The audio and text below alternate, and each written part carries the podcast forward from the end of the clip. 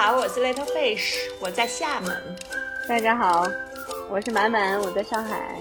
大家好，我是乔娜，我在台南。终于到齐了。对的，对的，对，大家那个五一节节刚过，可能也大家都到处玩一下。我嘛，就是我的工作的性质会到处出差，所以也也就顺带到处旅游。嗯，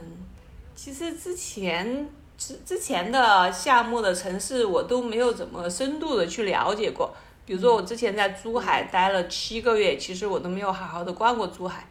但是我也不知道珠海究竟有什么可逛的。嗯，但是这次在厦门还蛮不错的，我觉得在厦门这个城市真的是有点小清新的感觉，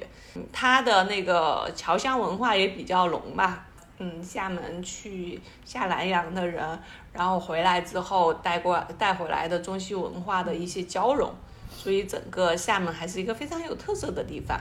你花个四天五天都可以玩的不重样的。它一方面会有它的那个自然风光，也会有它的文化底蕴。那你你你去的时候正好就是那个五一的，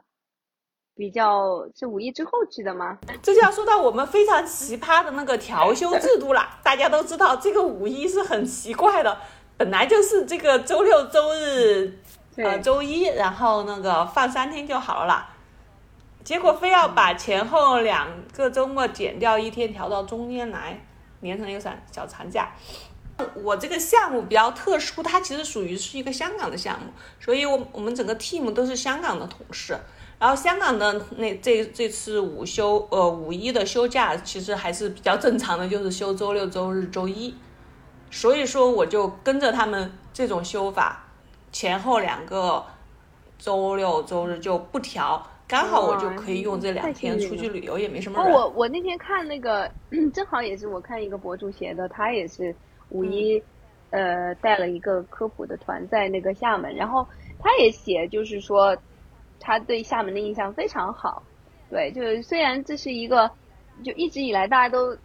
都觉得是，哦，他是去了鼓浪屿，对，他说一一直以来就是说这是一个呃网红城市嘛，是吧？这这这可能是。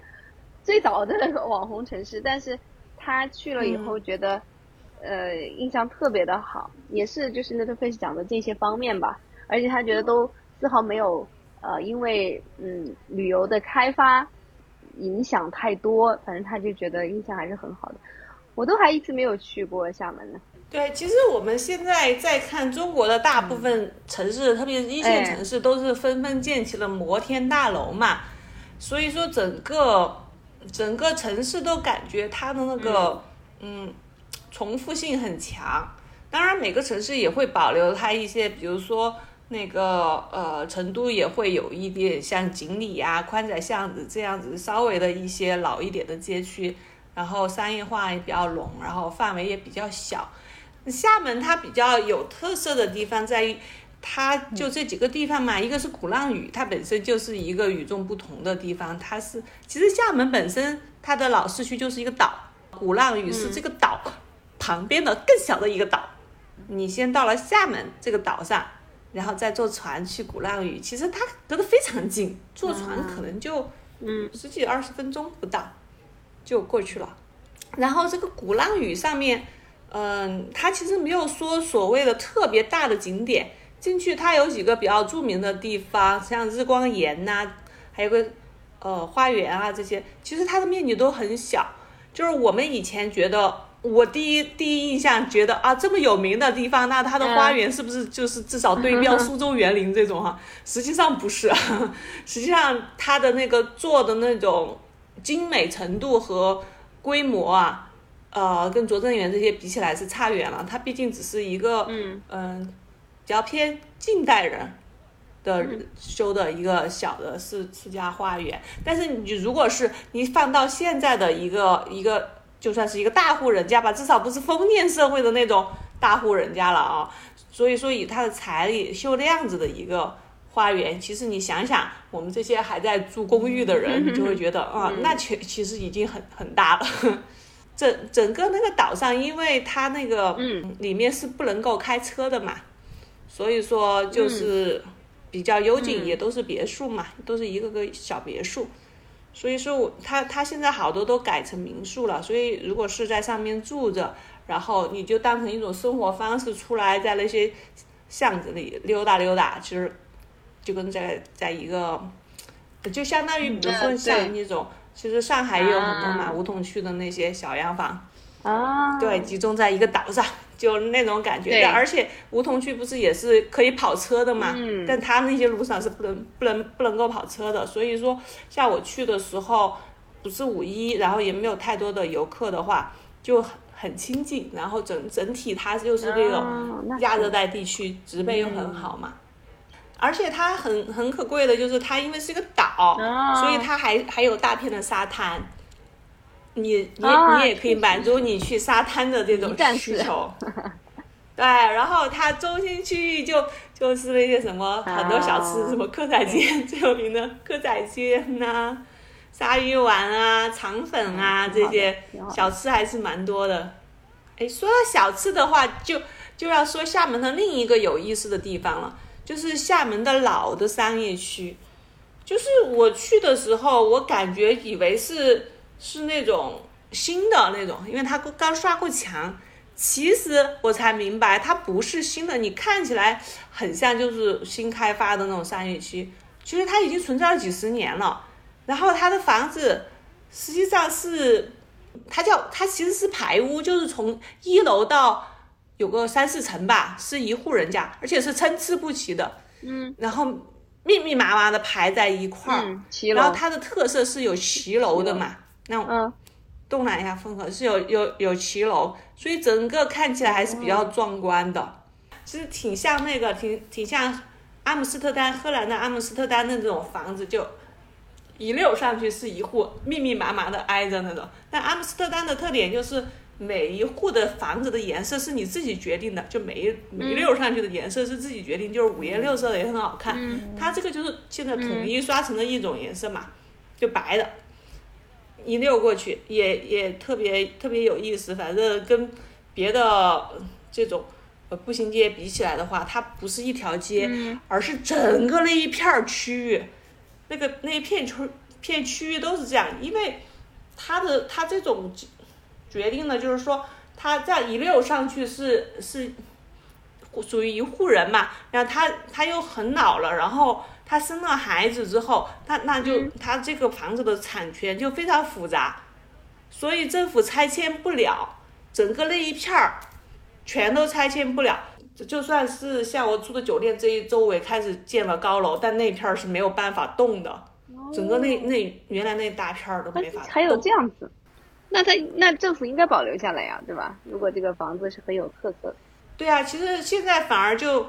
因为商业开发不了，那个那一片就变得比较有特色，也很热闹了。里面也有各种小吃，呃，有一种是他们这边我不知道是不是厦门特有，但至少是他们这个福建地区的，它叫灌蛋。这这个东西怎么做的啊？就它的工艺很复杂，它是把一个咸鸭蛋。哎，我第一次见到没有煮的咸鸭蛋呢。我们所有咸鸭蛋，当我见到的时候，已经打开是白白的，里面是流油的嘛。那实际上他做的时候是没有煮的咸鸭蛋，没有煮的咸鸭蛋，实际上跟普通的那个咱们打的鸡蛋嗯。是差不多，它就那种蛋清是可以流动的那种嘛。然后他把它，然后在它那个蛋黄里面塞上肉馅儿，然后要还要保证它的蛋清不破，然后再把它拿去煮，然后把它煮好了之后，就会形成一个蛋清已经被撑的有点大了嘛，就比较薄了。然后里面是那个蛋黄和肉馅儿混合的一种东西，然后他们叫那个银包金，因为外面是白的，里面是蛋黄和肉馅儿嘛。听起来这个工挺有技术含量的，吃起来倒不是特别咸，但是那个味道，嗯，有点儿没法形容。我觉得跟我们吃川菜的人比起来，这种小吃，这这这这种这种感觉，撒一点辣椒可能会比较好吃。对，啊，对它它煮好之后，呃，舀点儿汤，然后再给你放点蔬菜啊那些，我觉得营养倒是挺均衡还是。很清淡，是不是？对，这边的东西都很清淡。嗯，对，它还有一个比较有名的小吃就是沙茶面。哎，你们吃那个潮汕牛肉火锅吗？台湾这边很多。里，啊面不是对。会放沙茶酱吗？就他们比较这边的沙茶酱，对他们这边我也不知道具体什么东西做，他们这边做面条，他们这儿很有名的就是我酒店楼底下天天排长队，就沙茶面，在哪儿都是沙茶面。嗯。我们去客户的食堂也都是吃沙茶面，那、里面会放很多蒜，然后还放各种丸、各种丸子，所以我觉得在厦门吧，嗯，它小吃的种类还是挺多的，只是我们吃起来都觉得过于清淡。四川的胃就更难讨好了。除了这两个地方，还有一个地方比较有意思的，其实就是离那个中山路不远，有一个地方叫华新路。华新路就是一个非常小清新的地方了，它就是相当于，呃，第一波回来的华侨政府把那块地划给他们，可以修别墅，所以说那块儿整个就很安静。就刚好我去那天就是那个晚上太阳快落山的时候，那个画面拍下来就特别有那个宫崎骏的动画片的感觉。我对那那那条街的印象还蛮好的，在那个那个区域实际上有三条街是呈网状结构的三条街，然后它里面有一些咖啡馆，也不多，因为它整个其实是个别墅区嘛，它没有什么太多的门面房。嗯，就是就算是咖啡馆，也是要进去，他很拿一个底底下的那个一楼来做做咖啡馆，这样就是它没有门面，都是隔开的一个一个的院子，所以环境非常的清幽。然后他们如果是做咖啡馆的话，就会把那个院墙修的比较文艺嘛，就比如白的呀，放点什么字母啊，英文字母，种点三角梅这样子掉下来，然后很漂亮。在那儿的时候有看到一栋房子标着此房出售，但听他们说这这样一栋房子在那儿应该也要、也得上亿了吧？因为它是一个别墅，又带很大的花园，那在在那种地方，你想那么大的占地面积，啊，对啊，像这样的地方的话，它但但是如果你说就是放任那个炒房的搞起来的话，它很快的那个就会严严重影响当地人的生活呀，当地人就所以感觉可能还是这么多年，它网红的这么多年，就是现在的话还是主要是本地人在住吗？因为本来也是一个小地方嘛。嗯，其实我觉得它应该分为两种，就是说我们看得到的大部分地方啊，它比如说它给你规划的线路的都是那种别墅，我觉得这些别墅应该就属于啊他们主、主上应该不是当官儿就是经商的，本身就是应该是很有钱的一个家族才能在那种地方修那么大一个别墅。另一种就是稍微偏远有有是我走错路嘛，进去的话、也能看到一些楼房那样子的。那那是当地人来住，在那儿住，他们通勤坐轮渡跟哦我们都不是一个价，富豪的后花园的那种地方，所以才是这样，是吧？是吧？因为我自己去的没有导游，很多东西我不明白。就像你刚刚说的嘛，它可能很多就是那种，你不是说它是侨乡嘛，感觉就是在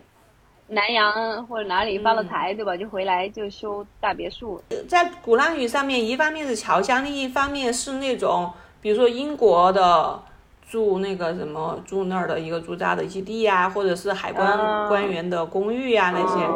所以现在还是保留着那些那种异域风情的房子。谈不上异域风情，你说它跟东南亚也不完全一样，就是比如说我去到印尼，跟它建筑风格肯定完全不一样，可是可能比起来跟新加坡比较接近吧，就是那种有点融合性的那种。而且它的每个房子的别墅的设计风格也很不一样，嗯 自己喜好嘛，它没有统一的风格。我发现一个很有意思的现象啊，就当时我去的时候，它桌子不多吧，八九张桌子，但是有些是大桌子适合聚餐的，但整体来讲，整个里面只有一个男的，全是女的。像我是单身的不说了，但一要不就是两个女的出来吃吃的，要不然就三个闺蜜出来吃的，就出来吃这种西餐的没有男的，那个男的也是因为那个跟他女朋友吧，然后一起来的，就感觉就吃这种氛围感的还是 赚女生的钱。有可能。说实话，我觉得，比如说我点了一个什么西班牙炭烤猪排嘛，哎呀，那种做法配的是甜辣椒，就烤完之后配的是甜辣辣椒酱那种，我难以形容那种感觉。肯定没有我们，就不如我们的台南口味 是吗？台南是这口味吗？我想象的话就是这样，就是因为台南的也是辣里面是要带甜的，一定是有那种酸甜口味的那种那种感觉，就是很奇怪的。嗯，对，跟我们出去吃一个烤排骨比起来，我们的胃更更适合烤吃排烤排骨。放点孜然，放点辣椒面儿。对的，所以经常我在台湾，经常你看着那个名字去点东西的话，它上来的东西会跟 我们想象中是完全不一样的口感，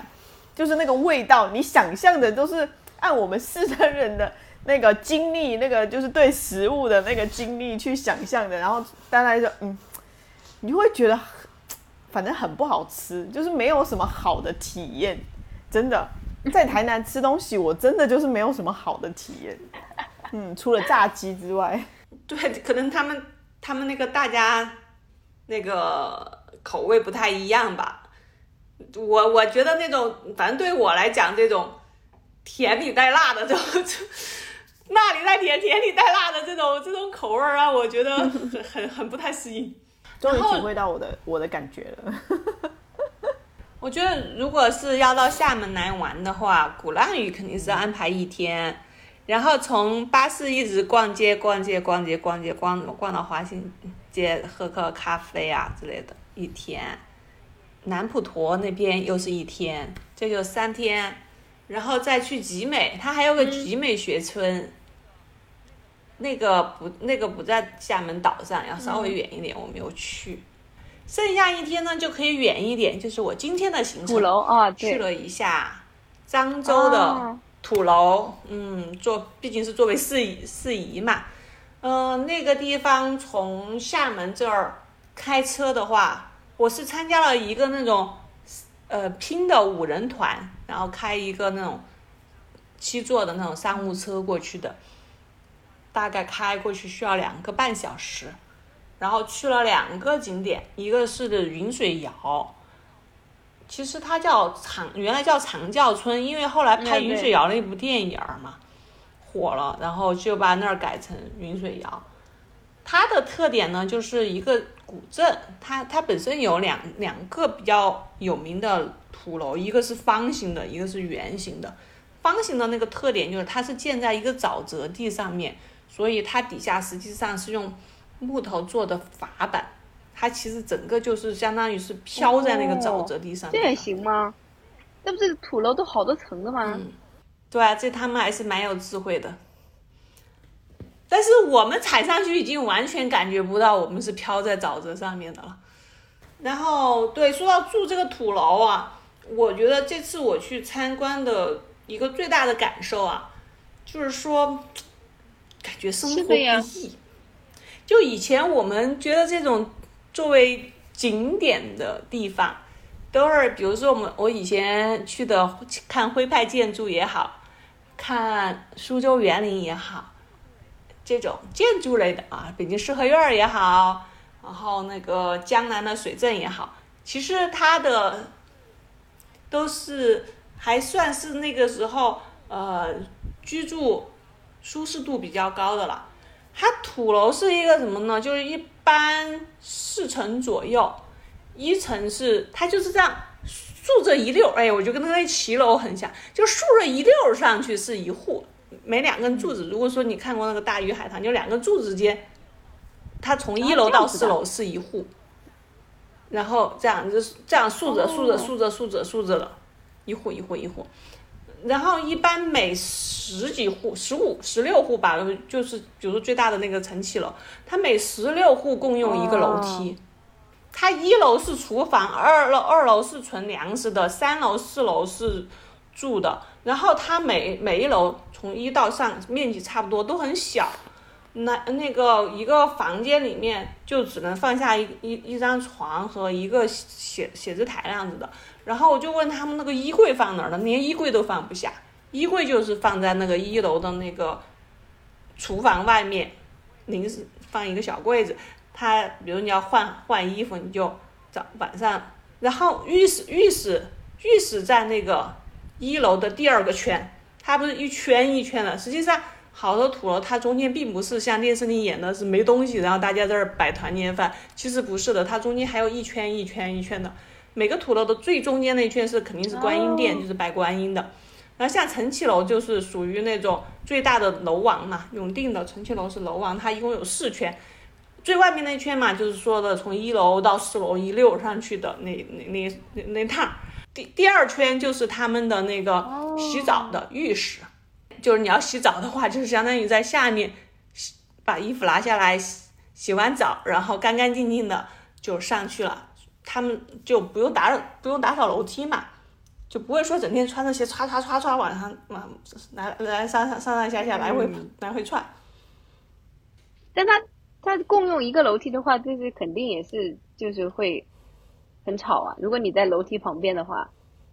那就那家人就很吵啊。那你还方便了？要你你想你三楼到四楼咣要过去，然后再咣过来，他家有四层啊！就是，那那中间还有、嗯还有一层是干嘛的？就是客厅哦喝茶的。但是因为你想嘛，越往里面就越小了嘛，所以它就相当于是两三家人用一个茶室那样子。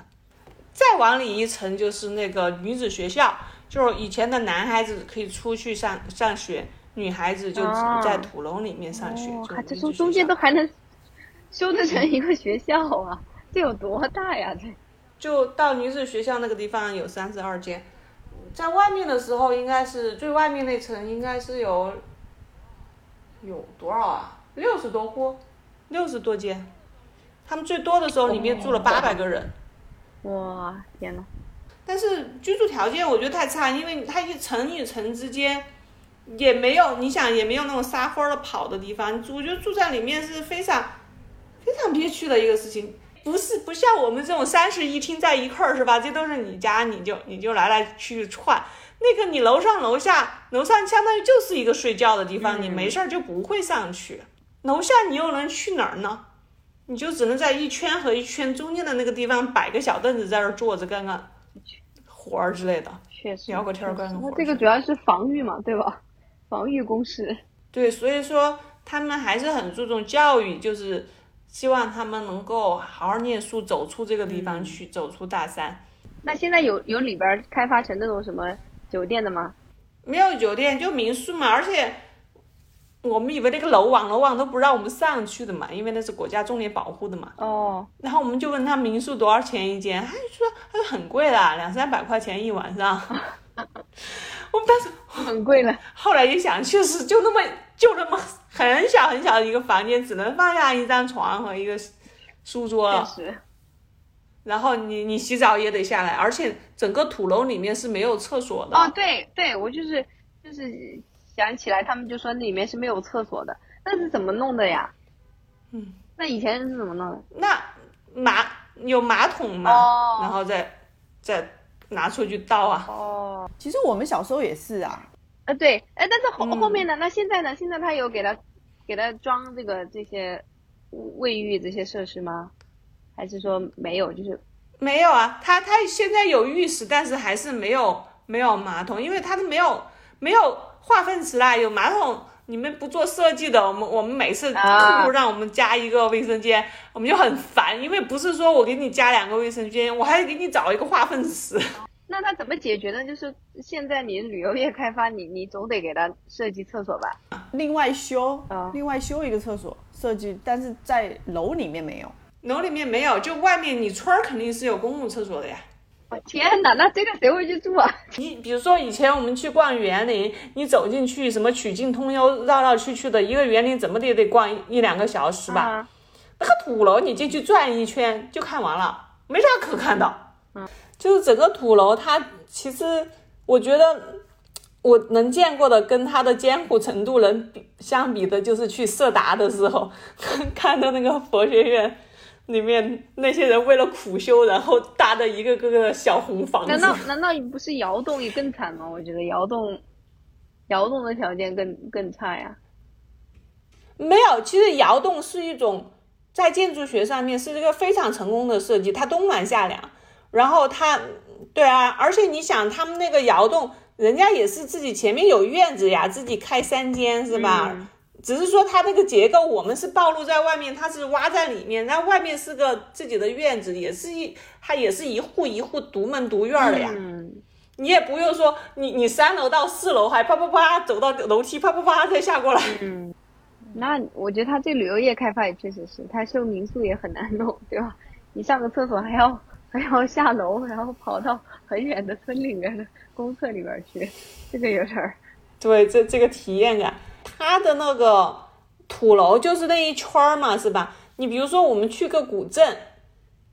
那你住在那儿，晚上你可能在镇里面溜达溜达，看看小桥流水啊，然后有点酒吧、咖啡馆啊这种，是吧？就是这种，还整体来讲是可以发展成一个商业生态的。但是那个土楼真的不可以，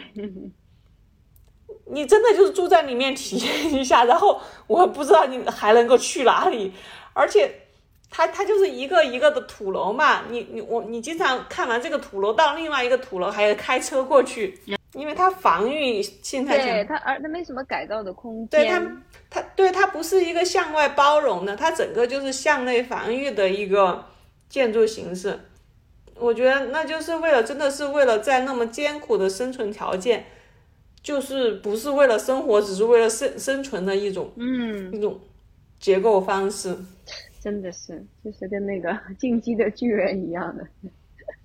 就是是活在高墙之内，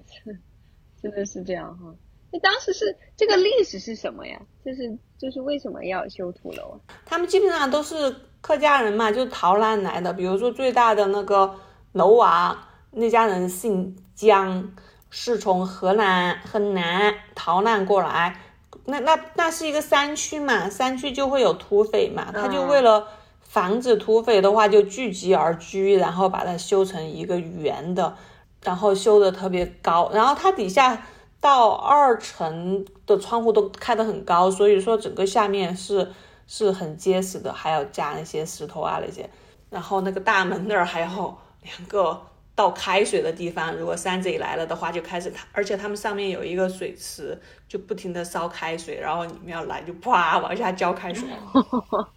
哇，当年的这种生活，然后